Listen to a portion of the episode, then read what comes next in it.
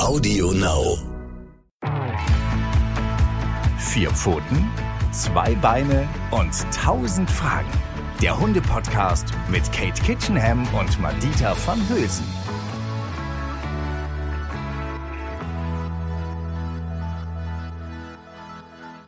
Hallo und herzlich willkommen zu einer neuen Folge unseres Podcasts Vier Pfoten, zwei Beine und 1000 Fragen. Viele von euch haben sich eine Folge zum Thema Assistenzhunde gewünscht und das können Madita und ich super gut verstehen. Es ist wirklich ein sehr spannendes Thema.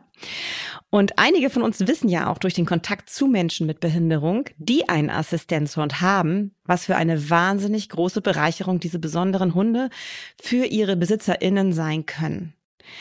Die Betroffenen können sich mit der Hilfe dieser Hunde eben halt wieder an Aktivitäten beteiligen, die alleine einfach nicht mehr möglich sind. Und sie fühlen sich dann wiederum auch mit Hund an ihrer Seite sicherer in der Öffentlichkeit. Ganz davon abgesehen verbessert sich ihr psychisches Wohlbefinden. Ja, und dann machen Assistenzhunde natürlich nicht nur ihren Job, sondern sie machen vor allen Dingen das Leben viel schöner. Bei solchen Themen, das wisst ihr ja, ist für Madita und mich immer wahnsinnig wichtig, ähm, dass wir uns externe Expertinnen ins Boot holen. Deshalb hat Madita heute wieder mal frei und ich möchte euch zusammen mit Nina, die mit ihrer Labrador-Dame Hazel zusammenlebt, durch dieses spannende Thema führen, das so viele Fragen aufwirft. Also mir allein kommen in den Kopf, wie geht es Hunden eigentlich bei dieser Arbeit? Dürfen die auch noch Hunde sein? Wie läuft die Ausbildung genau ab und wie können Sie Ihre Menschen im Alltag konkret unterstützen? Und die wirklich wichtige Frage ja auch noch, denn sowas kostet ja eine ganze Menge Geld, so einen Hund auszubilden. Wer bezahlt eigentlich diese Ausbildung von Hunden wie Hazel, die so wichtige Arbeit leisten? Ich kenne Nina und Hazel äh, von Dreharbeiten. Vor zwei Jahren habe ich sie für die Vox-Sendung Tierisch beste Freunde besucht und kennenlernen dürfen. Und wir haben uns sofort super gut verstanden. Und ich bin ganz dankbar für diesen tollen Kontakt. Diese Beziehung zu Nina, die ich seitdem habe. Ich habe sie dann auch noch für ein Kapitel in meinem Buch, meinem gleichnamigen Buch, ähm, interviewt zu der besonderen Beziehung zwischen Mensch und Tier. Und hier eben halt die besondere Beziehung zwischen ihr und Hazel. Ein bisschen was zu Nina möchte ich euch natürlich auch noch erzählen, bevor es losgeht. Nina hat Anfang 20, ähm, äh, wurde bei ihr die progressive Muskeldystrophie festgestellt. Es ist eine Erkrankung, bei der Muskeln nach und nach ihren Dienst aufgeben und die Bewegung und Belastung zunehmend eingeschränkt werden. Der Verlauf dieser Erkrankung kann nur verlangsamt, aber leider nicht vollkommen aufgehalten werden. Nina hat aber niemals aufgegeben hat dieser Krankheit die Stirn geboten, hat ihren Studienabschluss in sozialer Arbeit gemacht und arbeitet bis heute auf 450 Euro Basis in ihrem Beruf, ähm, in dem sie andere Menschen berät, andere Betroffene. Aber auch ehrenamtlich ist sie aktiv. Ähm, sie arbeitet in drei verschiedenen Verbänden für Menschen mit Behinderung und arbeitet mit an der Verbesserung der Lebensqualität. Mittlerweile ist sie dauerhaft auf ihren Rollstuhl angewiesen und auch fast immer auf Beatmung angewiesen das ist auch der Grund, warum ihr bei dieser Podcast-Folge wahrscheinlich hin und wieder mal ein Hintergrundgeräusch hören werdet. Ähm, und manchmal braucht Nina auch ein bisschen Zeit zum Luftholen. Nina, ich freue mich, wie du dir vorstellen kannst, wahnsinnig, dass du die Zeit genommen hast für unser Gespräch. Herzlich willkommen. Hallo liebes Publikum, hallo liebe Kate, ich freue mich wahnsinnig, heute dabei sein zu dürfen bei deinem wunderbaren, bei eurem wunderbaren Podcast. ja, ähm, Nina, für unsere ZuhörerInnen, beschreib doch mal deine momentane Situation. Wie sieht dein Leben mit Hund aus? Um meine äh, Lebenssituation zu beschreiben, würde ich, würde ich gerade mal ein bisschen ausholen. Ähm, ich lebe ja aktuell, wie du schon im Intro gesagt hast, mit meiner Assistenzhündin Hazel zusammen. Hazel ist meine zweite Assistenzhündin, die vom Verein Vita Assistenzhunde ausgebildet wurde.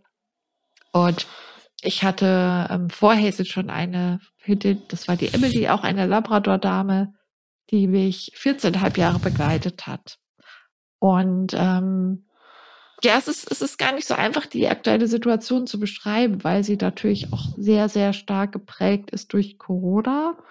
Und jetzt gerade auch, also gerade à la Minute sehr geprägt ist durch die Jahreszeit, in der wir uns befinden. Also ich möchte versuchen, so einen kleinen Einblick zu geben ähm, über die letzten zwei Jahre, weil das ist genau der Zeitraum, seitdem Hazel mich als zweiter Hund begleitet. Ähm, du hast es vorhin schon erzählt, ich, ähm, ich habe eine fortschreitende Muskelerkrankung, bei der sich die Muskelkraft im Körper immer weiter abbaut. Ähm, das betrifft auch den ganzen Körper. Ich bin Rollstuhlfahrerin, nutze eine nicht invasive Beatmung und kann eigentlich nur noch meinen mein Kopf und meine Hände äh, wirklich flexibel bewegen. Das heißt, ich habe einen sehr, sehr hohen Hilfebedarf im Alltag. Ich lebe mit 24-stündiger Assistenz, die ähm, mich wirklich in allen Belangen des täglichen Bedarfs unterstützen, die äh, eins zu eins an meiner Seite sind. Äh, und ja, welche Rolle spielen da die Hunde? Welche Rolle spielt da Hazel? Ähm, durch den Fortschritt der Erkrankung hat sich natürlich die Aufgabe des Assistenzhundes auch im Laufe der Zeit gewandelt. Auch da möchte ich so kurz einen Einblick geben. Ich habe ähm, den Verein Vita Assistenzhunde im Jahr 2005 hm, durch Zufall auf einer Messe kennengelernt. Das war die Reha-Messe in Düsseldorf. Da geht es um alles rund um das Thema Leben mit chronischer Erkrankung, Behinderung. Und ich war damals noch Fußgängerin. Ähm, äh, eine junge Frau, Anfang 20, ähm, schon sehr wackelig auf den Beinen, mit einem sehr eingeschränkten Aktionsradius. Ähm, so an der Schwelle vom Fußgänger zur Rollstuhlfahrerin.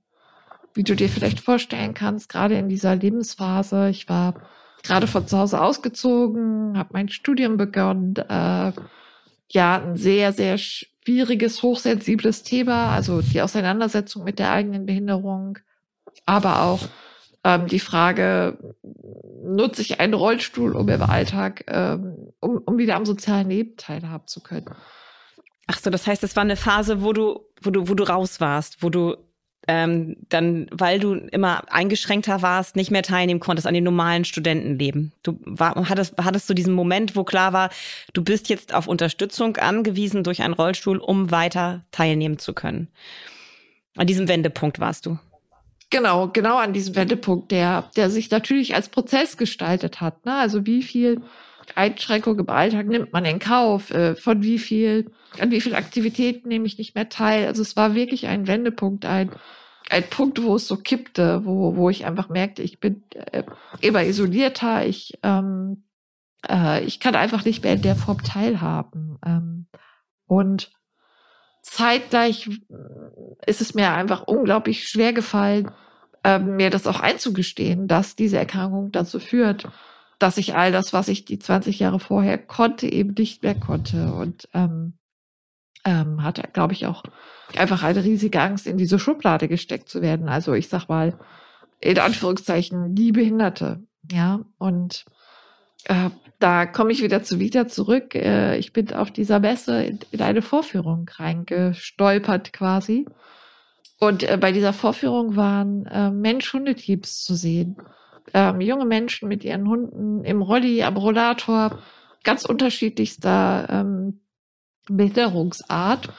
Und das, was ich da beobachtet hat, habe, hat, hat für mich damals so im krassen Widerspruch gestanden, weil das waren junge, aktive, fröhliche, zugewandte Leute, die ähm, mit ihren Hunden da auf eine so berührende und, und äh, faszinierende Art und Weise gearbeitet haben. Das hat mich total geflasht und das stand für mich damals auch im krassen Widerspruch zu dem, was ich mit Behinderung assoziiert habe, nämlich ähm, Stillstand, Ausgrenzung, ähm, Stigmatisierung, also all das, was in mir gerade am Arbeiten war. Und das war ein ganz, ganz besonderer Moment in meinem Leben, den ich auch niemals vergessen werde.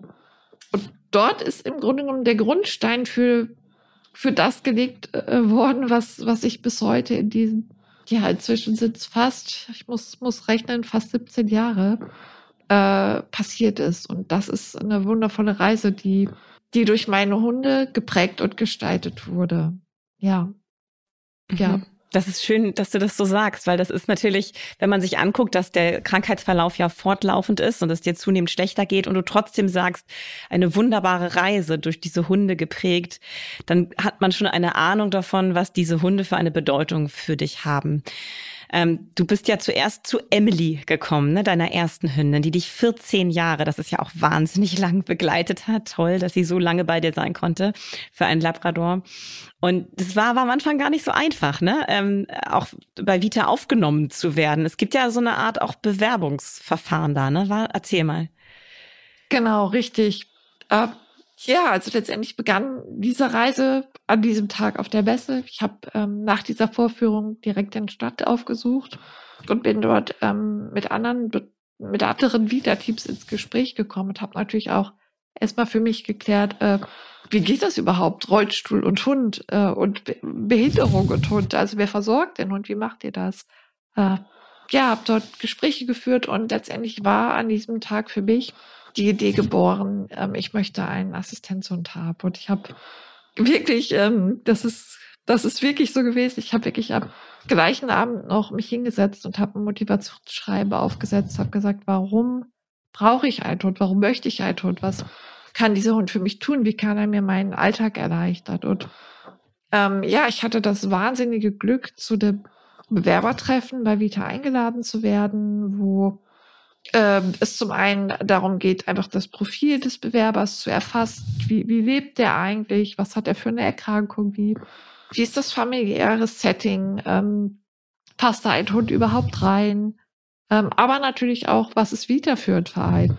Was hat der Verein für Aufgaben, für Vorstellungen? Passt das überhaupt zusammen?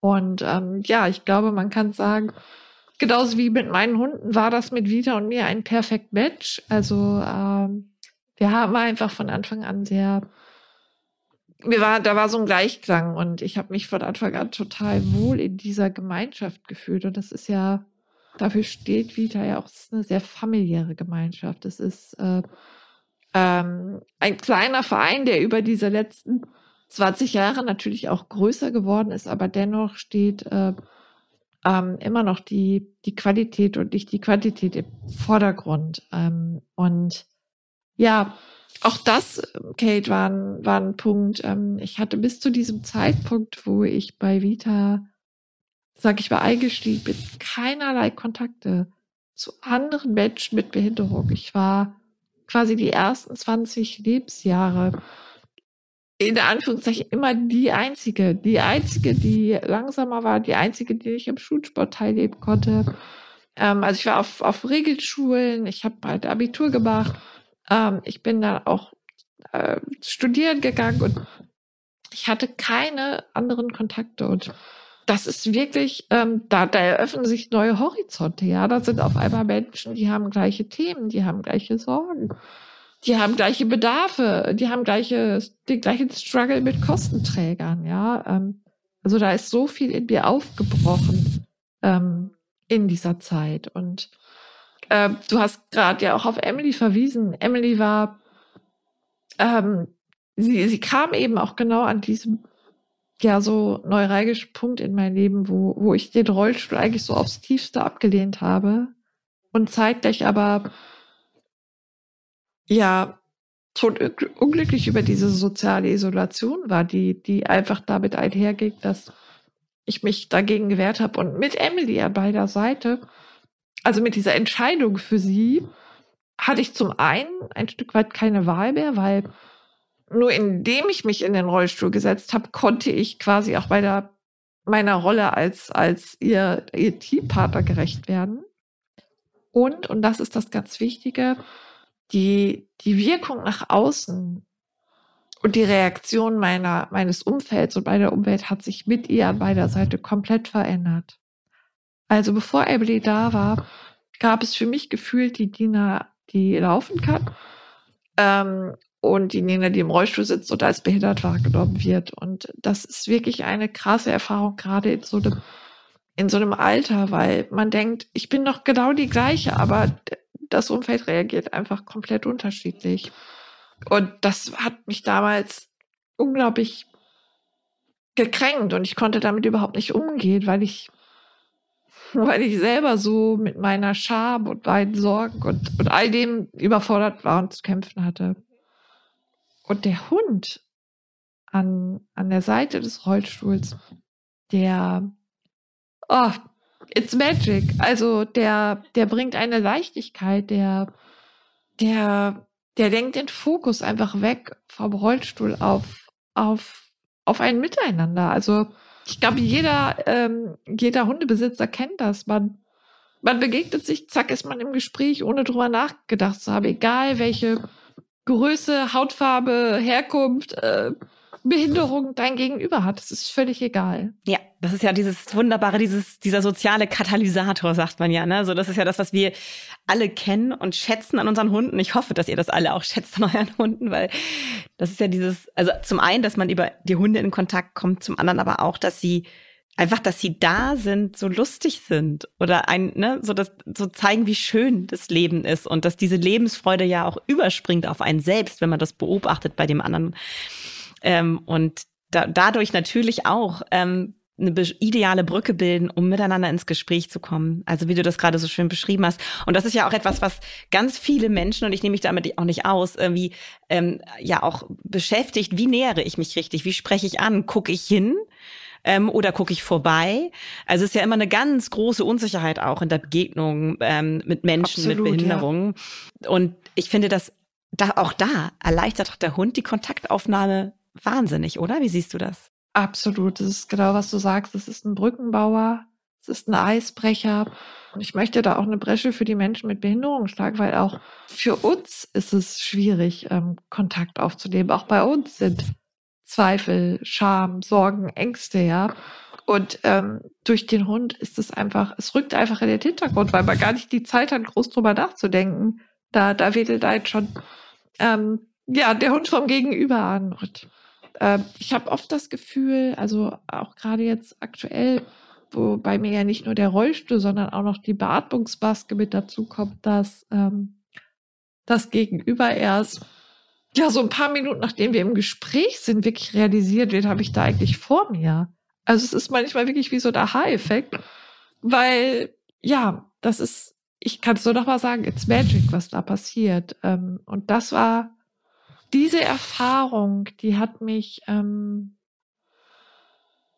wirklich, das muss ich so sagen, so Stück für Stück innerlich auch heilen lassen, weil ähm, sie mir, sie hat mir so ein Selbstvertrauen zurückgegeben, in Kontakt zu gehen und ähm, diese Leichtigkeit, die dabei auf einmal wieder entstand, die, die hat mir ähm, Selbstvertrauen gegeben, die hat mir Mut gegeben, die hat ähm, mich aufgebaut. Und das ähm, konnte mir zum damaligen Zeitpunkt kein, keine Eltern, keine Freunde, kein Partner geben, sondern das hat mir wirklich Emily mit ihrer, ja, einfach mit ihrer Anwesenheit und ihrer Art gegeben. Das war, das war ein ganz wichtiges, ich sag wirklich mal auch Medikament, was sie da mir verabreicht. Ja. ja, wunderbar. Es sind Glücksbringer ne, für jeden Menschen und für dich dann eben halt nochmal in einer hohen Potenz. Absolut, ähm, ja. Kannst du beschreiben, warum glaubst du, dass Hunde so gut geeignet sind für diesen Job? Warum kann das kein anderer machen? Wieso kann das kein Mensch übernehmen? Ich meine, du hast ja eine 24-Stunden-Assistenz und ich habe sie ja eben auch schon so ein bisschen kennenlernen können und ist eine sehr nette Person. Aber wie, äh, wieso sind Hunde da so gut geeignet, ähm, mit dir, mit dir zusammenzuleben? Also ich glaube, das aller, aller, aller Wichtigste ist, dass Hunde nicht bewerten dass sie einfach tun und machen, dass sie, also wenn ich jetzt auch nochmal speziell natürlich auch auf meine Hunde eingehe, es ist ja eine, sind ja Labrador Retriever, es ist einfach auch eine Rasse, die äh, ja sehr, sehr menschenbezogen ist, die einen hohen Will to Please hat, also die sehr bindungsfreudige Hunde sind, die, die wollen einfach bei dir sein, die wollen dir gefallen, die wollen für dich arbeiten und ähm, ja, das ist schon der größte Unterschied. Natürlich, glaube ich, wollen meine Assistentinnen das auch, aber äh, die intrinsische Motivation ist auf jeden Fall nicht vergleichbar. Also sprich, wenn mir halt zum dritten Mal der Stift runterfällt, dann wedelt die Hazel mich immer noch an und sagt so, boah, ja, darf ich ihn bitte aufheben? Äh, und meine Assistentin verdreht vielleicht die Augen oder, oder hat einfach selbst einen schlechten Tag. Also gerade im, im, wenn man auf menschliche Unterstützung angewiesen ist, bei mir, wie bei mir auf 24 Stunden Assistenz, wo wirklich so gut wie keine Privatsphäre, kaum Intimsphäre da ist, wo man mit, also ich habe aktuell ein Team aus sechs Leuten, wo ich mit unterschiedlichen Charakteren arbeite, mit Stärken und Schwächen. Das ist echt, ich kann dir sagen, das ist wirklich eine riesengroße Herausforderung. Und die, die Hunde, aktuell die Hazel, bringt so viel Leichtigkeit auch in diese Beziehung rein, ja, durch, durch ihre verrückte Art, durch, wir lachen viel über sie, wir sprechen viel über sie. Äh, natürlich unterstützt sie auch. Ähm, ich glaube auch, dass sie den Assistenten eine Sicherheit gibt, wenn sie wissen, dass Hazel bei der Seite ist. Also, um, um auf deine Frage, die eine Frage zu konkretisieren, die Hunde, ähm, sie sind im Hier und Jetzt. Sie bewerten nicht, sie sind absolut loyal und zugewandt. Ähm, und sie haben einfach Bock, was für dich zu machen. Und das ist einfach, ähm, ganz ehrlich, das das löst so viel, das kennt, glaube ich, auch jeder. Das löst so viel Glückshormone und so viel Freude auf. Und ähm, persönlich für mich ist es auch ein permanenter Reminder ähm, für dieses für dieses Bemühen, im Hier und Jetzt zu sein. Und das ist auch bei, bei der Grunderkrankung echt ein Thema, weil wenn ich auf die letzten, ja, fast 20 Jahre zurückblicke, dann hat sich mein Leben um 180 Grad gedreht.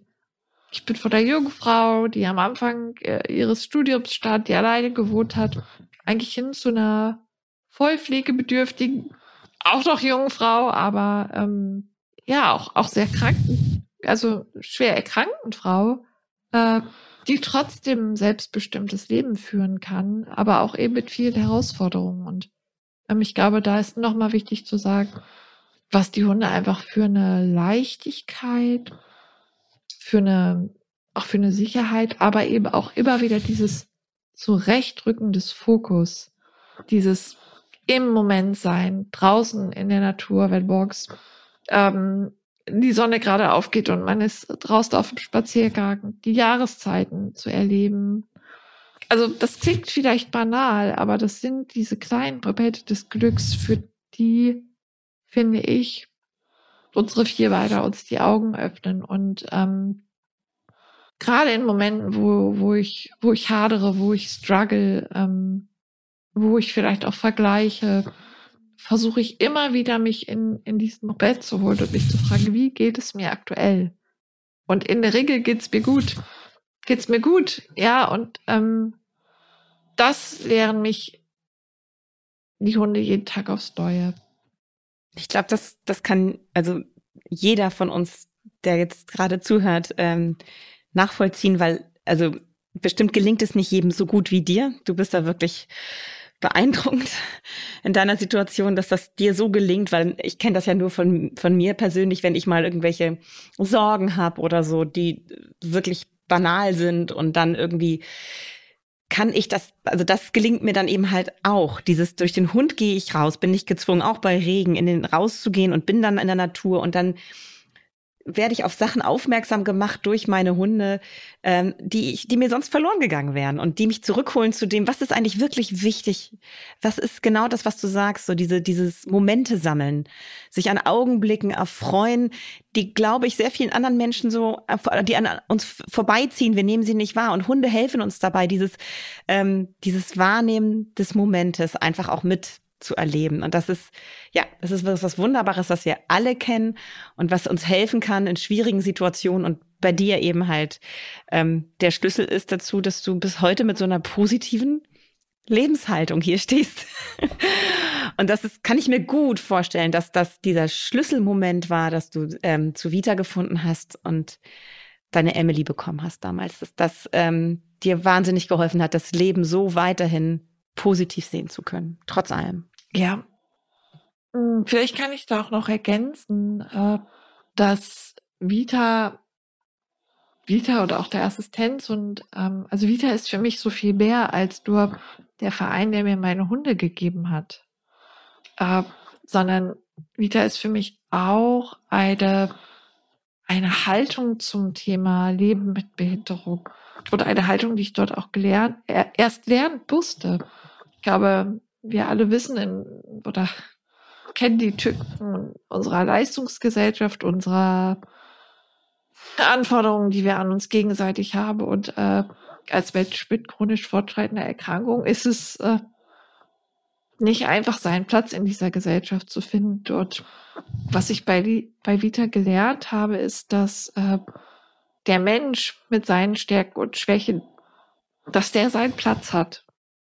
Und dass beides da sein kann, darf, die Stärken und die Schwächen und dass ich zum Beispiel, also wenn ich das jetzt mal ganz konkret, ja, ich, ich, ich kann, ich kann körperlich ja kaum was ausrichten. Ich kann nicht groß ähm, Dinge hin und her räumen oder bei Events unterstützen, aber mein Geist ist topfit und ich ähm, bringe viel Erfahrung mit und, und, und ich bin gefordert. Von Anfang an bin ich mittendrin und gefordert und das ist eben auch sowas, nicht mit Samthandschuhen, nicht mit dem Behindertenbonus äh, angefasst zu werden, sondern als Mensch mit allem da zu sein. Das habe ich dort gelernt und ich, ich beschreibe das manchmal die Zeit in Hüberich, dort, wo das Ausbildungszentrum von Vita ist. Äh, das ist so eine Zeit wie in so einem kleinen Paralleluniversum. Ich denke immer, wenn ich da bin, Wahnsinn, es kann so einfach sein. Wir können alle irgendwie miteinander leben und eine gute Zeit haben. Wenn einfach, äh, also es funktioniert, ja, aber es ist tatsächlich immer, immer noch, ja, es ist oft so ein kleines Paralleluniversum, wenn man dann zurück, also ich wohne ja in einer Großstadt in Köln und äh, ich versuche trotzdem diesen, diese Haltung und diesen Spirit und dieses Selbstverständnis auch nach außen zu tragen. Und das tun wir auch mit unseren Hunden. Das tue ich, indem ich hier mit dir sitze und spreche und versuche darzustellen, hey, äh, eigentlich bin ich die gleiche Nina, ich bin in erster Linie Mensch mit Stärken und Schwächen, mit, mit einer Behinderung als ein Faktor von, von diesem ganzen Konstrukt Mensch. Und diese Haltung, die, die habe ich bei Vita gelernt und nicht diese Kategorisierung, die uns immer wieder vorgebetet wird. Genau, also genau, das, was, was ja eigentlich versucht wird zu überwinden durch Inklusion, dass man versucht, irgendwie das ne, zu beseitigen, aber es im Alltag einfach natürlich nicht funktioniert. Ähm, dafür ist wieder ein schönes Beispiel, dass man nicht auf seine Behinderung reduziert wird, sondern auf Augenhöhe miteinander zusammenarbeitet. Ähm, ja, dass das dann noch weiter nach draußen getragen wird. Dazu soll dieser Podcast auch ein kleines bisschen beitragen, liebe Nina. ähm, du hast es so schön gesagt, die Haltung gegenüber dem Menschen mit seinen Stärken und Schwächen ist das, was bei Vita im Vordergrund steht. Aber, und das ist mir ja auch persönlich und dir ja auch so wichtig, ein weiterer wichtiger Aspekt bei Vita finde ich ja, und deswegen bin ich auch Fürsprecherin dieses Vereins geworden, nachdem ich euch kennengelernt habe, ist die Haltung gegenüber Hunden. Denn ich finde, das ist etwas, was in der Assistenzhundeausbildung sehr häufig nicht so stark berücksichtigt wird wie bei Vita. Dass wir es hier nicht mit so kleinen Hilfsmitteln, Gegenständen, Objekten zu tun haben, die irgendwie für irgendwas gut sind, sondern wir haben hier Persönlichkeiten auf vier Pfoten, die ernst genommen werden wollen, die auch Stärken und Schwächen haben, genau wie wir Menschen alle.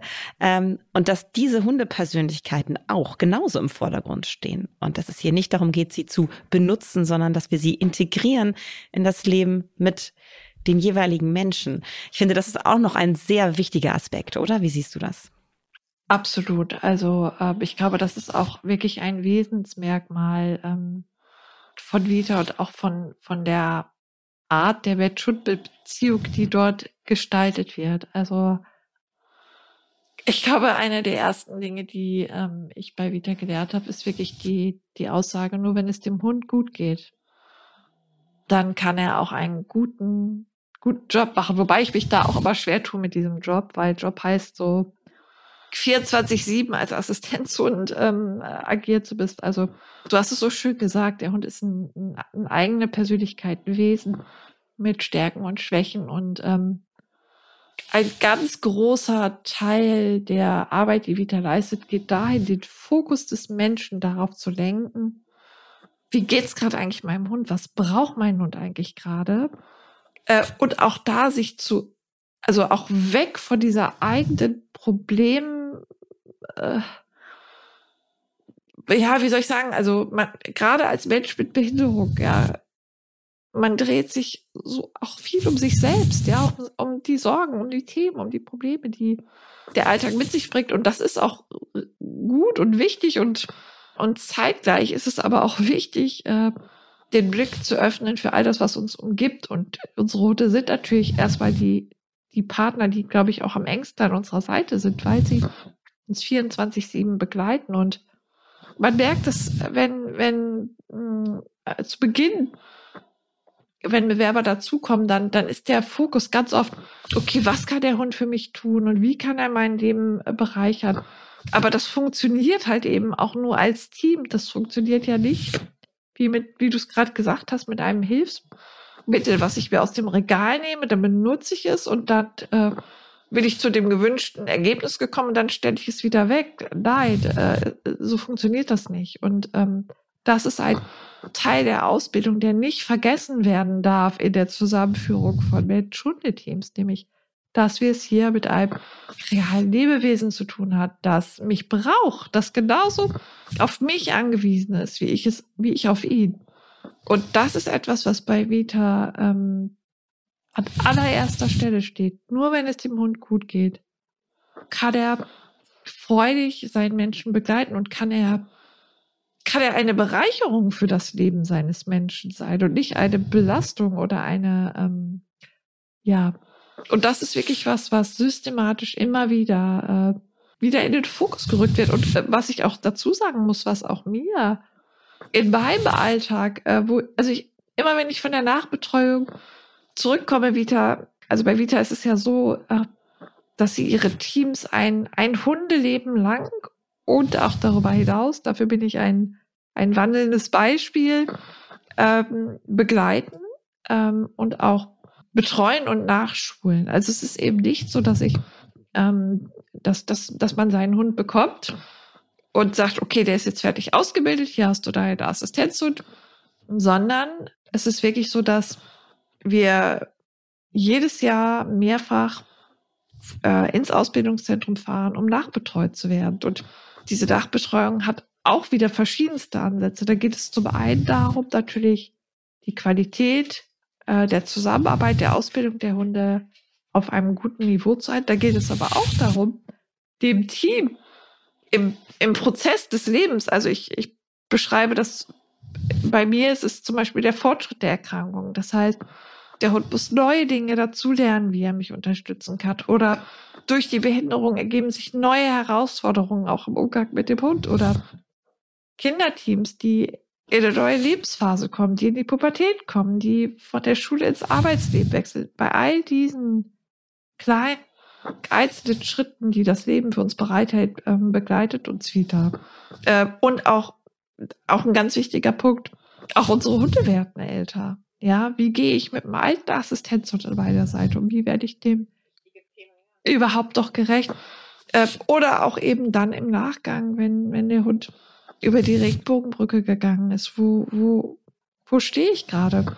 Wo will ich hin? Kann ich, kann ich mich noch mal öffnen für Deutschland oder möchte ich trotzdem einfach so dabei sein und meine Erfahrungen weiter mit einbringen? Also all das ist gerade da.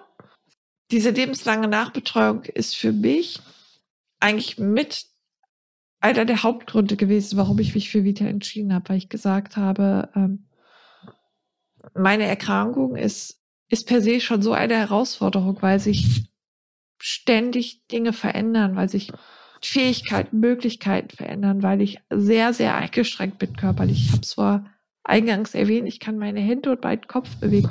Und ich, ich bin mit meinem Hund draußen ohne Leide und ich komme, also das ist eine, boah, Kate, ich meine, du hast es erlebt, ähm, ich kann mich auch da wieder nur, it's magic, ja. Also da ist eine Hazel, ich mache bei den Switch, die eine kleine Rakete ist, die so viel Power, so viel Energie, so viel Lebendigkeit hat und die mir quasi einflößt jeden Tag. Du hörst es in meiner Stimme, was da passiert, ja. Ähm, und die zeitgleich dieses unfassbare Maß an Sensibilität hat, um auf meine geringen Möglichkeiten der Körpersprache, der Stimme, ähm, der, also das, was ich ihr einfach geben kann, zu reagieren. Und wir, wir kommen, wir kommen hervorragend durch den Alltag.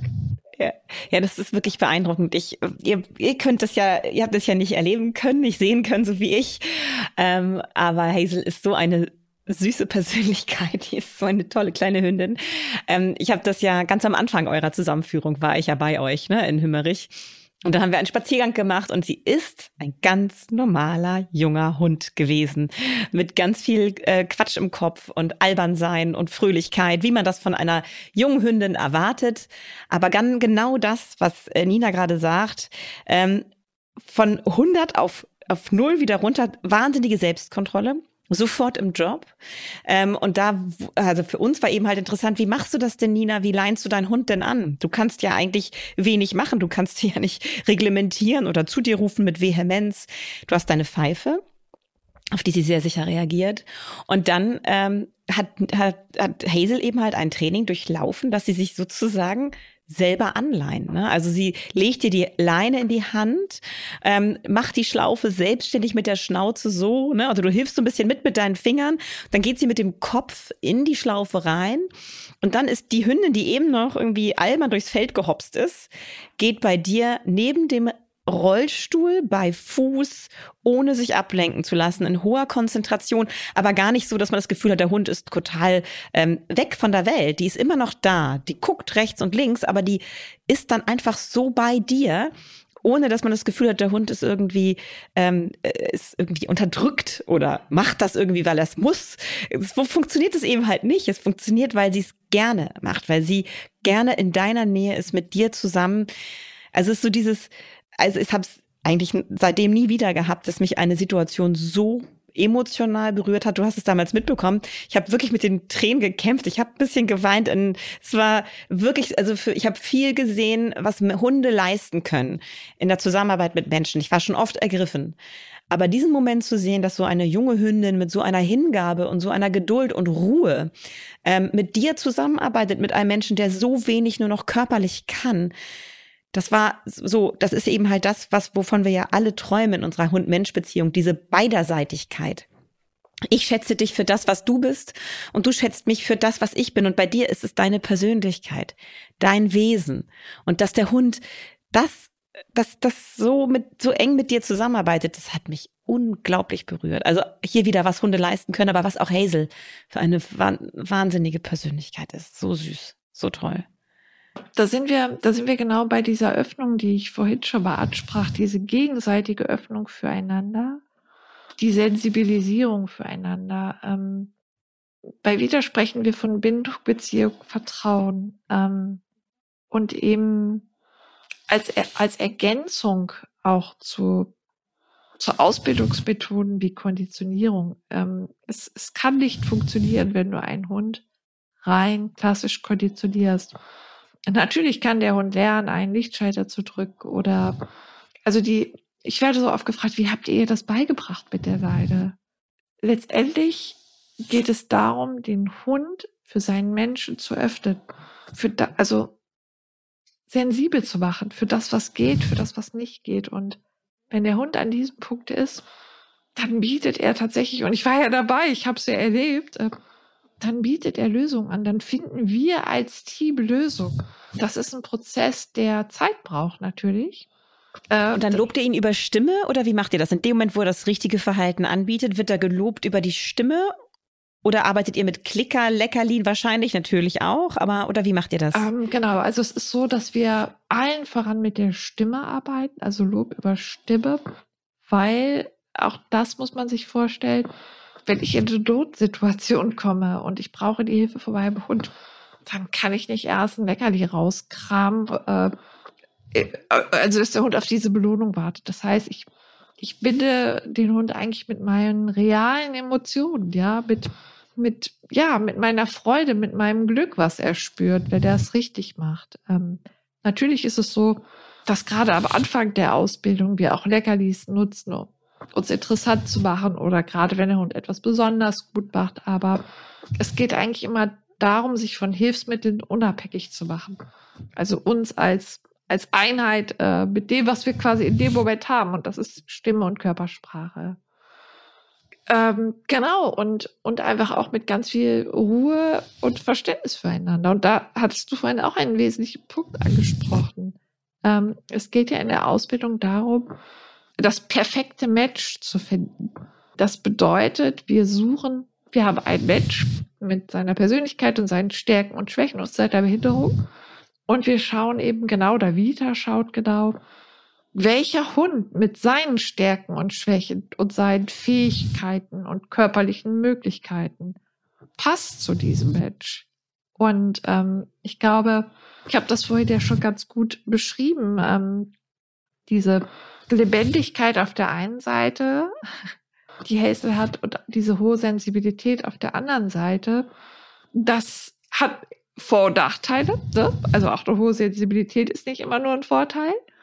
Äh, aber das ist einfach das perfekte Match gewesen. Und da hat die Gründerin und auch unsere Trainerin Tatjana Kreiter einfach ein unglaubliches Händchen für diese Profile, die zwei Lebewesen haben, perfekt zusammenzuführen. Und dass sich das einfach äh, ergänzt und dass daraus was Gutes, was Gutes entsteht. Und so ist es eben auch beim, beim Training einzelner Hilfestellung.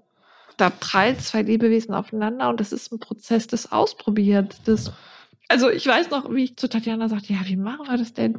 Sagt sie, ich habe auch noch keine Ahnung. Wir, wir werden uns, wir, wir begeben uns rein in diesen Prozess. Wir schauen, was sie uns anbietet. Das fand ich unglaublich faszinierend finde ich eben halt auch so wunderbar, weil das erfordert natürlich auch die Arbeit, ähm, weil jede Behinderung ist eben individuell und anders und deswegen muss auch jede Ausbildung, jeder Hund, äh, also muss eine andere Aufgabe übernehmen und andere Dinge leisten und da so genau hinzugucken und die Chemie zwischen Mensch und Hund im Blick zu haben, dass das passt, das ist eben halt die Voraussetzung dafür, dass das andere dann auch funktioniert. Ne? Das ist eben halt dir nicht wieder zurück zu diesem, ähm, ich habe einen Hund, der arbeitet für mich. Das ist es eben halt nicht, sondern es ist ein Geben und Nehmen wie in einer anderen, wie jeder anderen äh, zwischenmenschlichen oder zwischen Mensch und Hund Beziehung auch. Hunde haben auch Bedürfnisse und Erwartungen an uns, denen wir gerecht werden müssen, damit sie glücklich werden können an unserer Seite. Und das so im Blick zu behalten, dass das von beiden Seiten matchen muss. It's a match. It's genau. a match, ja. Das das, das ist das Entscheidende. Und das, da seid ihr so das wunderbare Beispiel für erst Emily und du und jetzt du mit Hazel, dass das der Voraussetzung dafür ist, dass das dann auch zu diesem wunderbaren, ich nenne es mal, ich weiß nicht, ob das das richtige Wort ist, Erfolg führt, dass beide miteinander glücklich werden. Nicht nur du dein Leben bereichert wird, sondern auch das Leben des Hundes dass der eben halt auch noch sein Hundeleben haben kann. Und das hat mir das mit euch eben halt auch so schön gezeigt, dass das geht. Das das ist möglich. Das war auch so das, was ich so ein bisschen kritisch im Hinterkopf hatte. Werden die Hunde nur benutzt? Wie sieht das aus? Können die selber Hunde sein? Können die, das hat sich alles geklärt. In dem Moment, wo ich bei euch war, das ist, der, der Hund ist so glücklich. Der hat eine Auf Aufgabe. Und ich bin ja auch selbst jemand, der ganz klar der Überzeugung ist, dass glückliche Hunde sind Hunde, die eine Aufgabe haben. Hunde, die nur auf dem Sofa sitzen, gestreichelt werden und ihr Futter bekommen. Da meinen wir Menschen, dass es denen gut geht. Ähm, und die existieren auch und haben bestimmt auch fröhliche Momente in ihrem Leben, aber richtig ausgeglichen und glücklich in sich ruhend sind Hunde, die einen Sinn haben, für den sie existieren. Und von daher geht es Hazel gut. Das ist was Wunderbares, dass sie bei dir ist. Was sehr erstaunlich ist, was wir ähm, beobachten bei Vita, ist, wie alt unsere Hunde tatsächlich werden, trotz ihrer sehr, sehr herausfordernden Aufgabe. Und da sind wir genau bei dem Punkt, den du ansprichst. Eine Sinnhaftigkeit, eine eine Aufgabe, keinen Job da. Ich, du erinnerst dich, ich habe am Anfang gesagt, ich tue mich mit dem Wort Job immer ein bisschen schwierig. Ähm, also Emily, 14,5 Jahre, Labrador Retriever, wir haben, also ich glaube, ich, ich kann mich nicht erinnern, dass ähm, wir Hunde haben, die unter zwölf, zwölf quasi über die Regenbogenbrücke gehen. Also da ist eine unglaublich, also die Hunde werden alt mit uns, an unserer Seite. Äh, das ja, das ist schon viel zu spät. Und ich glaube, dass dieses Sinnige im Tun, diese enge Beziehung, diese Bindung, die man zueinander hat, dass die ähm, trägt. Nicht nur die, also die trägt nicht nur mich als Mensch, sondern die trägt auch den, den Hund. Ähm, das ist wirklich sehr, ja, sehr beeindruckend. Ein erfülltes Leben. Ja. So, ne? Das ist so dieses, das, was, was du ja auch für dich sagst, was ich auch für mich sage, ein erfülltes Leben macht uns so glücklich. Das können wir haben und Hunde helfen uns noch, noch mit dabei. Sie sind nicht der Grund dafür, dass wir ein erfülltes Leben haben, aber sie unterstützen es. Ich nenne es immer so dieses, dieser extra Bonus noch, dass noch schöner zu haben, als es ohnehin schon hat. Und ähm, diese Sinnhaftigkeit führt tatsächlich dazu, da gibt es ja auch eine schöne Studie aus Budapest zu, da gibt es ja dieses Senior Dog Project tatsächlich, die untersuchen gezielt alte Hunde und deren Fähigkeiten und die konnten unter anderem in einer Untersuchung feststellen, dass Hunde, die ihr Leben lang immer mal wieder was Neues lernen durften, die einen Job hatten, dass die ähm, länger ähm, aufnahmefähig waren, sich länger konzentrieren konnten, egal, also auch wenn sie älter wurden. Das hängt, das gibt eine Korrelation eindeutig da, dazu, was ich in meinem Leben so lerne und leiste, zu dem, wie alt und wie lange fit ich bleibe. Eigentlich ja auch ganz ähnlich wie bei uns Menschen. Und deswegen wollte gerade sagen, ja, ja, ja. es ist übertragbar, oder? Total, also, ja, ja. Deswegen machen sie ja auch diese Studien, um zu gucken, ähm, ist das was Grundsätzliches, was man sagen kann? Und anscheinend ja. Und Vita ist da ja ein schönes Beispiel dann dafür. Emily ganz besonders mit ihren 14,5 Jahren. Ähm, ähm, aber das führt mich noch mal ganz kurz zurück, weil im Zuge der Ausbildung des Hundes ist es ja auch so, das müssen wir ja auch besprechen, dass die Hunde am, ganz am Anfang als Welpen werden sie ja von Tatjana Kreitler ausgesucht, ne? Und kommen dann zu ihren Patenfamilien, leben das erste Jahr bei ihren Paten, lernen das Leben kennen, lernen im Café, im Restaurant, in der Stadt zu, sich zu bewegen, Bus und Bahn zu fahren. Also alles das, was im ersten Lebensjahr eines Hundes so wahnsinnig wichtig ist, wird sehr sensibel von diesen Paten übernommen und dann kommt ja der Wechsel zu zu dir in Hazels Fall.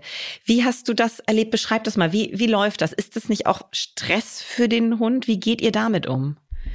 Ja, natürlich ist es so, dass ähm, äh, ähm, die Trennung von der Patenfamilie ähm, eine Herausforderung ist für den Hund. Ich meine, ich glaube, wichtig ist da nochmal zu sagen, äh, die Rasse, mit der wir arbeiten, sind keine Einmannhunde. Ja, das sind es sind bindungsfreudige Hunde und sie kommen nach dieser Zeit bei der Patenfamilie ja nach Hümmerich erstmal ins Ausbildungszentrum. Also da an dieser Stelle ist der Bewerber quasi noch gar nicht so im Fokus, sondern sie kommen ins Ausbildungszentrum, sie kommen dort in ein festes Rudel. Ich glaube, das darf man auch nicht vergessen, dass der Hund innerhalb dieses Rudels auch aufgefangen wird und er vor allen Dingen erstmal ankommen darf. Äh, also es ist nicht so, dass er mit Tag eins dann die Ausbildung startet, ja, sondern er muss seinen Platz ähm, an diesem Ort, innerhalb dieses Rudels, in dieser Gemeinschaft finden. Und auch das ist zum Beispiel der Grund, dass nicht jeder Hund äh, an Tag X ähm, von der Patenschaft in die Ausbildung kommt, sondern der eine Hund ist früher soweit, der andere Hund ist eben noch nicht so weit mit äh, 14 Monaten, ja. Das heißt, auch darauf wird. Darf ich noch kurz, ähm, ja. was mich interessiert, äh, wird denn auch so ein Übergang geschaffen? Also, dass zum Beispiel die Paten öfter schon mal auch in Hümmerich zu Besuch waren, dass die Hunde die Umgebung kennen, also dass sie sich dann nicht total fremd fühlen, sondern auch schon dort auch ein bisschen zu Hause fühlen, dass sie vielleicht auch schon mal da geblieben sind und der Besitzer ist, also der Pate ist weggegangen und wiedergekommen. Absolut. Also letztendlich ist es so, dass wieder die Paten, die aber dieses gesamte Jahr begleitet. Das heißt, zum einen ähm, bieten wir die Welpenschule an, das heißt, die Paten sind regelmäßig mit den Hunden in Hümmerich. Die Hunde kennen diese Umgebung. Ähm, das, das ist natürlich kein Cut, der von heute auf, ähm, also der von jetzt auf gleich erzeugt wird. Und gerade auch wenn, wenn sich andeutet, dass eben dieser Übergang stattfindet, wird natürlich schon darauf geachtet, dass die Paten ja vor Ort waren, dass man mal rausgeht für ein paar Stunden und weg ist. Also das wird, ich, ich denke immer so ein bisschen an diese ähm, Einführung im Kindergarten. Ja, also was so, das wird so ein bisschen Step by Step aufgebaut. Und dennoch ist es natürlich Cut, das kann man auch, ähm, also das kann man auch ruhig so sagen. Und äh, gerade am Anfang, wenn der Hund ähm, dann im Ausbildungszentrum ist, brauchen meistens äh, die Partner auch erstmal so ihre, ja, ihre Zeit, um das auch zu verarbeiten. Und kommen erstmal nicht nach Römerich. Aber auch das ist auch nochmal so ein ganz wichtiger Punkt. Äh, die Paten sind nicht weg nach der Abgabe des Hundes. Also wir haben zum einen sehr viele Paten, die schon mehrere Patenhunde ausgebildet haben, also die sich wieder für diese enorme Aufgabe entschieden haben. Und ähm, die Paten sind Teil der Vita-Familie, die sind Teil der Gemeinschaft. Und die Paten sehen, was mit ihren Schützlingen passiert. Die sitzen beispielsweise bei den ähm, beim Bewerbertreffen mit am Tisch und interviewen ähm, Bewerber. die bringen sich durch ihre ehrenamtliche Arbeit mit ein. Die sind Teil dieses ganzen Uhrwerks. Und ich, ich, ich, ich kann mir vorstellen, ich habe es ja selber jetzt auch schon zum zweiten Mal erlebt, wenn man erlebt, was aus der eigenen Saat, die man so gesetzt hat, wird, was sich da entwickelt mit einem anderen, mit einem Menschen mit Behinderung und sieht, was der schützlige Hund, was er tut und also ich, ich ja, ich, ich glaube, anders könnte es gar nicht gehen, als, als dass man das auch erlebt im Nachgang. Und ähm, bei mir war es zum Beispiel so, also ich habe mit beiden Paten, also selbst mit der Patin von Emily, die ähm, Amerikanerin ist, inzwischen auch wieder in Amerika lebt, bis heute Kontakt. Und äh, wir haben uns in all den Jahren regelmäßig gesehen und ähm, die Hunde erkennen ihre Paten wieder und die freuen sich, aber sie wissen auch, wo ihr Platz ist. Also das ist ein totales Phänomen. Ähm, es ist äh, ja, es ist ein Prozess und es gehört eben zum, zum Teil, es gehört zu diesem, ja, zu dieser Ausbildung der Assistenzhunde dazu, weil man es anders nicht leisten kann. Oder ja, und ich glaube, dass eben diese Teilhabe auch über die Patenschaft hinaus ein ganz, ganz wichtiger Motivator ist für, um überhaupt auch Paten zu finden.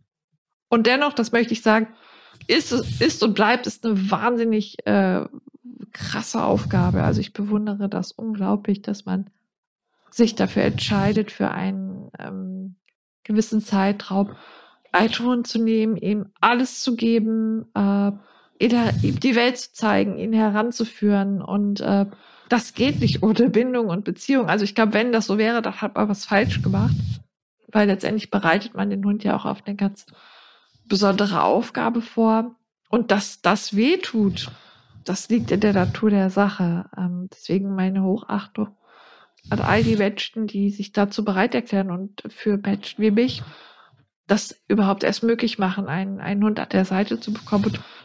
Und ich muss auch sagen, das ist auch mir persönlich ein totales Anliegen, meine Paten ähm, mitzunehmen auf unserer Reise und zu sagen, hey, äh, keine Ahnung, wir haben uns unseren IQ-Test geschafft oder kommt doch dazu, dieses oder jedes Event steht an. Ähm, das finde ich total schön, weil das ist auch das, was ich zurückgeben kann als Team. Mhm.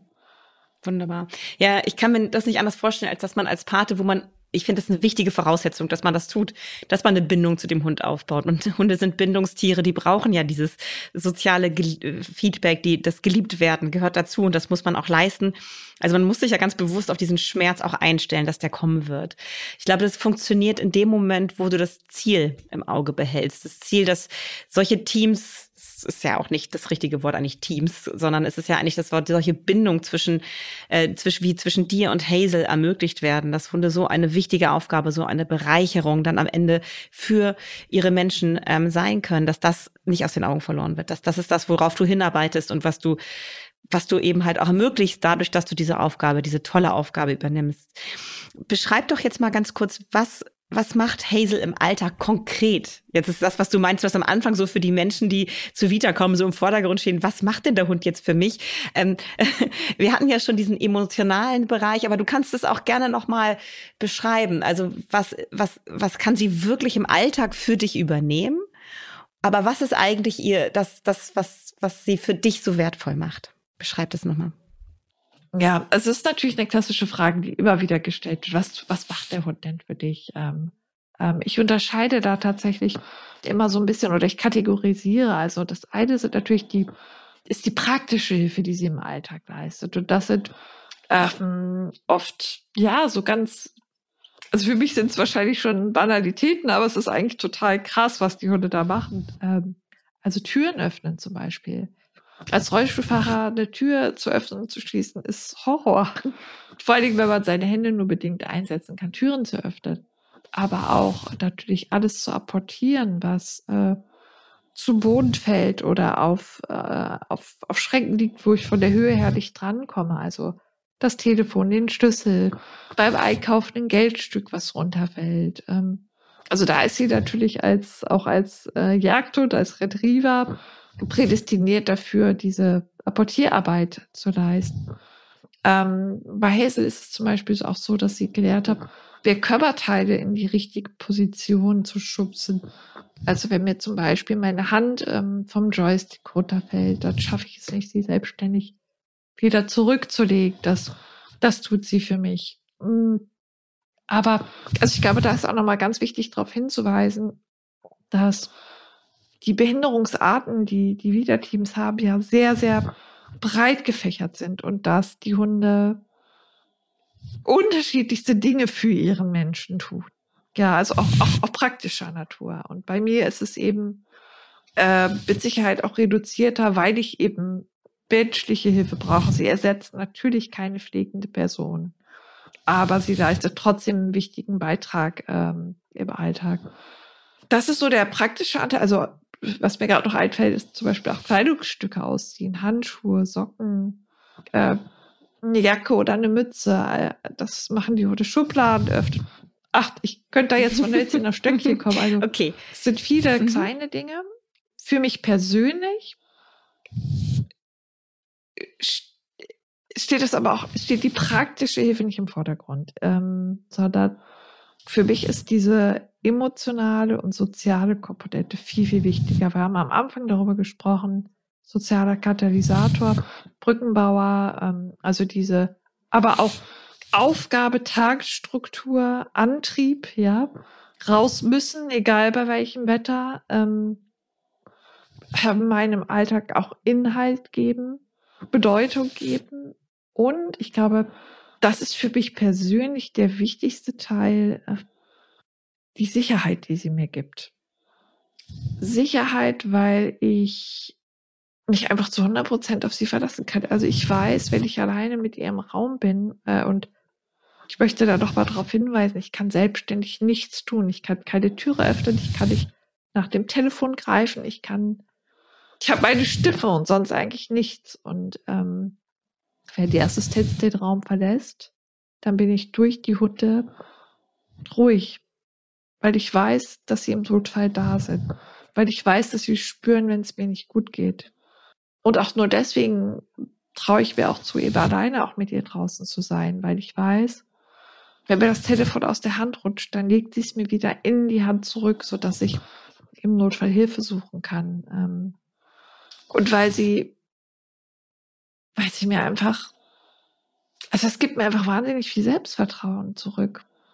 Und es gibt viele sehr existenzielle Situationen in meinem Leben, die dieses Selbstvertrauen immer wieder in Frage stellen und die Mut, ähm, also die es sehr schwierig machen, mutig zu bleiben.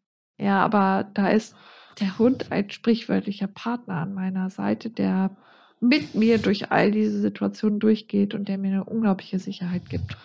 Also um das zusammenzufassen, ähm, die Hunde leisten so viel mehr als eben nur diese klassische praktische Assistenzhundearbeit. Und ähm, was ich da auch noch ergänzen möchte, ich habe jetzt nur von mir geredet.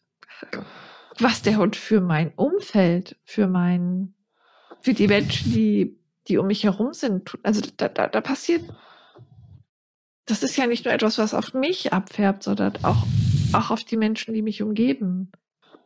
Auf die Straße, in der ich wohne, durch die ich durchfahre und wo die Menschen stehen bleiben und sagen, wie machen sie das denn eigentlich? Also, was da an, an, an Inklusion, an, an Auseinandersetzung mit, mit, also an, an, mit Diversität passiert, das, das können wir gar nicht so wirklich mhm. fassen. Das wird ja auch leider immer noch nicht gewürdigt, auch nicht vom Gesetzgeber, von der Politik. Diese wichtige Aufgabe ist anscheinend immer noch nicht in den Köpfen angekommen, die diese Hunde für Menschen mit Behinderung übernehmen können. Entsprechend ähm, äh, hängt die Gesetzgebung ja auch hinterher. Also die Kosten für die Ausbildung von Hazel sind rein aus Spendenbeiträgen finanziert. Ne? Also Vita, Vereine wie Vita, die Assistenzhunde ausbilden, sind auf Spendengelder angewiesen. Also auch nochmal hier nach, nach draußen an euch, falls ihr kleine Beträge einfach ähm, vielleicht ähm, überweisen möchtet, die freuen sich über jeden Beitrag, über jedes Engagement. Ähm, es ist so wichtig und es gibt so viele Menschen, die noch auf einen Assistenzhund warten und der, der das Leben so unglaublich ähm, bereichern, schöner machen, erleichtern kann, wie Hazel das bei Nina schafft. Das ist etwas, was man wirklich mit äh, gutem Gewissen unterstützen kann. Ähm, also ich, ich bin immer wieder angetan davon, was, was, was diese Hunde leisten und gleichzeitig schockiert, wie wenig das immer noch im öffentlichen Bewusstsein ist, dass das eben halt kein Hilfsmittel ist, das an unserer Seite ist und dem, dem Menschen, wie du es beschrieben hast, die Tür aufmacht oder den Fahrstuhlknopf ähm, drückt, sondern dass das so viel mehr eben halt auch, was das Umfeld an Inklusion und so weiter möglich macht, ähm, dass das gar nicht ähm, berücksichtigt wird. Ähm, es gibt ja auch ein neues Gesetz, das Teilhabegesetz, Teilhabestärkungsgesetz, was ähm, äh, letztes Jahr erlassen wurde, dieses Jahr in Kraft getreten getreten ist, oder nee, seit einem Jahr in Kraft getreten ist, natürlich mit einem guten Hintergedanken, dass das Ganze jetzt mal ein bisschen auf äh, organisatorische Füße gestellt wird, die Ausbildung der Hunde und so weiter. Aber so wirklich ähm, das erfasst, was es hier geht, wurde ja gar nicht in dem Gesetz. Also ich habe mir das nochmal durchgelesen. Die, die Hunde werden da beschrieben wie, wie, ja, wie Objekte, wie du vorhin so schön gesagt hast, wie ein Hilfsmittel, das man ins Regal zurücklegen kann. All diese emotionalen Aspekte, die sie, ähm, äh, die sie mitbringen, die sie, die das Leben ja so bereichern, so schöner machen, äh, die, die Möglichkeit zur Kontaktaufnahme, die, die sie erleichtern. Ähm, all das ist ja, findet ja gar keine Berücksichtigung in diesen Texten. Und das ist ja aber das, das, was Menschen wie du als das Wesentliche, als das Wichtigste und dem Zusammenleben mit Assistenzhund in den Vordergrund stellen. Und allein das dass diese Lebensfreude so ähm, vergrößert wird durch das Zusammenleben mit Hund, ist ja ein wesentlicher Aspekt, warum wir Assistenzhunde, dass, dass es mehr Assistenzhunde, gut ausgebildete Assistenzhunde wie Hazel geben müsste. Bist du zufrieden mit dem Gesetz? Wie siehst du das, Nina? Ich, ich glaube, es ist ein sehr schwieriges Thema, ähm, gerade auch, auch innerhalb Deutschlands. Also die Amerikaner sind uns äh, da auf vielen Ebenen voraus, gerade auch so was die gesellschaftliche Anerkennung und Wertschätzung der Arbeit von Assistenzhunden. Also was das betrifft, dieses Gesetz ist natürlich, äh, um es mal positiv zu formulieren, auch ein Zeichen zu sagen, ähm, Assistenzhunde haben einen Platz oder brauchen einen Platz in der Gesellschaft. Sie dürfen mitgenommen werden äh, in Geschäfte, in Institutionen, wo Hunde eigentlich nicht erlaubt, erlaubt sind, weil sie eine bestimmte Ausbildung haben. Ich glaube, das ist ein wichtiges Signal. Es ist auch ein Instrument, was ich als Betroffener leider Gottes immer noch auch brauche im Alltag, weil es immer wieder Geschäfte gibt oder Settings, wo ich angesprochen werde und wo der Hund nicht erwünscht ist. Und wo ich mich heute jetzt eben natürlich auf diese Rechtsprechung auch beziehen kann. Aber es ist eben auch der Versuch, etwas in einen Rahmen zu pressen, was sich nicht in einen Rahmen pressen lässt und was in was einfach so komplex und so vielschichtig ist, dass dabei auch ganz, ganz viel auf der Strecke bleibt. Und da ist zum einen das, was du ansprachest, äh, mm, wo, wo ich tatsächlich auch drüber gestolpert bin, den Hund als so eine Art Hilfsmittel zu klassifizieren. Natürlich sind wir hier auch in einem anderen Bereich mit Rechtsprechung und, und äh, ähm, wie nennt man so schön, um bestimmte Rechtsbegriffe und sowas. Äh, trotzdem entspricht das für mich nicht äh, der Realität. Und ähm, genauso einfach auch der Versuch, äh, Standards, Ausbildungsstandards äh, zu, zu erstellen, das ist mit Sicherheit wichtig und richtig. Und zeitgleich fehlt es da an so viel, weil das ist genau was du, was wir, glaube ich, jetzt mit der ganzen Folge auch versucht haben, darzustellen. Jede Behinderung ist unterschiedlich, jeder Hund ist unterschiedlich und für diese Zwischentöne, die fehlen mir einfach in diesem Gesetz, ja. Diese Zwischentöne, was ist zum Beispiel mit Kinderteams? Also wo Vita bildet ja von Anbeginn an Kinderteams aus. Tatjana Kalter hat da Pionierarbeit geleistet und hat über all die Jahre gezeigt, dass es geht, dass Kinder in der Lage sind, mit der Unterstützung ihrer Eltern, die das Team lenken und leiten, äh, ja, von einem Assistenzhund auf so vielschichtige Art und Weise zu profitieren, aber sie brauchen letztendlich ganz andere Prüfungsstandards, als es zum Beispiel bei einem Erwachsenen-Team der Fall ist. Und auch da nochmal Behinderungen zu berücksichtigen. Ähm, also, boah, also es ist einfach ein, ich möchte mich da auch gar nicht so weit aus dem Fenster, es ist ein weites Feld, es ist, glaube ich, ein gutes und wichtiges Signal, aber es darf da nicht stehen geblieben werden, da muss weitergemacht werden. Und da muss müssen die Vereine und äh, ich finde auch die Betroffenen mit ins Boot geholt werden, ähm, damit die Expertise, die wir ja jetzt bei Vita seit mehr als 20 Jahren sammeln, auch ähm, mit einfließen kann in diese so wichtige Rahmung ähm, dieses Themas. Nina, wir müssen leider langsam zum Ende kommen. Ich könnte Schade. mit dir noch Ewigkeiten weitersprechen, ja. Wir haben schon wahnsinnig überzogen, aber das ist mir völlig egal. Und das ist euch da draußen, das weiß ich auch egal, weil es so spannend ist, was Nina zu erzählen hat. Für mich nochmal so als Abschluss nochmal, dass wir uns alle klar machen, was diese Hunde leisten, wie aufwendig diese Ausbildung ist. Dafür, davon haben wir einen kleinen Eindruck bekommen heute, ähm, wie vielschichtig und wie unterschiedlich. Und dass trotzdem bis heute, auch wenn wir wissen ja mittlerweile, was für eine Auswirkung diese Hunde auf die Lebensqualität ihrer Menschen haben können, dass das immer noch nicht von Krankenkassen übernommen wird, diese Kosten. Das ist für mich ein Skandal, wenn man sieht, was diese Hunde leisten und wie sie, wie gesagt, das Leben verschönern können. Ähm, also hier muss dringend nochmal ähm, nicht nur das äh, Teilhabebestärkungsgesetz nachgebessert oder weiterentwickelt werden. Ich finde auch, es ist ein wichtiges Signal, es ist ein Anfang. Aber hier hoffe, erhoffe ich mir so sehr für die Zukunft, dass ähm, da noch Menschen Entscheidungsträger werden, die das im Blick haben, ähm, die das erleben und sehen, die sich vielleicht diese Podcast-Folge anhören und dann wissen, okay, hier lohnt es sich nochmal wirklich aktiv zu werden. Denn hier sind die Gelder wirklich sinnvoll investiert. Absolut. Vielleicht darf ich das auch nochmal aufgreifen, dieses Stichwort. Ich versuche das kurz zu fassen, aber Vereine wie Vita brauchen diese Unterstützung. Gar nicht nur in Geldesform. Wir haben es vorhin angesprochen, Paten, Ehrenamtler, ja, wir sind ein Verein, der, der, ja, der so viel über ehrenamtliche Arbeit abdeckt und der ohne die Ehrenamtler gar nicht bestehen könnte. Es gibt keinerlei öffentliche Gelder. Das ist ein Wahnsinn. Es ist ein Wahnsinn, dass wir das 20 Jahre lang so aufrechterhalten konnten. Ohne dieses Thema reinbringen zu wollen, aber Corona hat das nochmal erschwert, nochmal fokussiert. Und äh, jede Unterstützung, fünf Euro, aber auch jede praktische Unterstützung ist da wirklich von Bedeutung und ähm, von daher, da muss ich, da muss ich wirklich noch viel ändern und da, ähm, ja, da einfach ein Appell, informiert euch, setzt euch mit dem Thema auseinander und vielleicht, ja, konnten wir euch überzeugen, dass das einfach eine ganz, ganz wichtige Sache ist, die wirklich Menschenleben verändert, die, die Menschenleben rettet, die, boah, die, die einfach so viel, so viel bewirkt. Ja. Mhm. Du bist das schönste Beispiel dafür, Nina. Ja. vielen, vielen Dank, dass du das alles mit uns geteilt hast. Sehr gerne. Ähm, es war wieder unglaublich bereichernd für mich. Ich habe wieder auch noch viel dazu gelernt. Ähm, ich habe hier unten wie immer ähm, unter der Podcast-Folge einen Link zu Nina. Das haben wir noch gar nicht gesagt. Ninas Blog. Nina schreibt über sich selbst, über ihre Erkrankung, über ihr Leben mit Hazel, über ähm, ihre Arbeit in den Verbänden auf einer eigenen Website, auf einem eigenen Blog. Rolling in the Deep.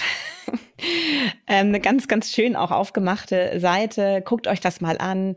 Ähm, ich habe natürlich Vita hier unten verlinkt. Ähm, es, ein paar Studien, die ich genannt habe, natürlich auch wieder verlinkt. Ähm, also alles, ähm, was euch jetzt interessieren könnte, was wir sehr hoffen, dass ihr euer Interesse geweckt habt, guckt da mal rein, klickt euch da mal durch. Ja, ähm, genau, Nina, ganz, ganz lieben Dank. Du hast jetzt echt eine Pause verdient. Du hast super durchgehalten. Ne? Wir hatten eigentlich gedacht, dass wir zwischendurch mal eine Pause machen, mussten wir gar nicht. Ähm, ich weiß das sehr zu schätzen. Mein ganz großer Dank an dich, ähm, Kate, für diese Plattform, für die Möglichkeit, auch meine Geschichte hier zu teilen, was ich wahnsinnig gerne getan habe.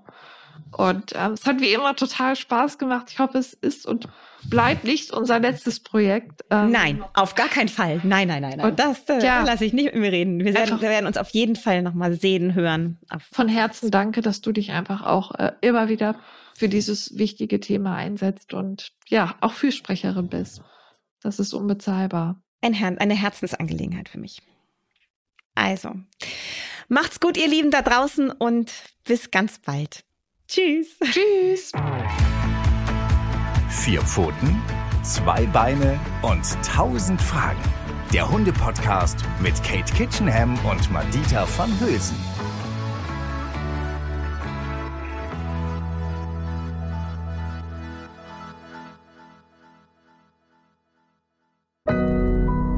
Audio Now.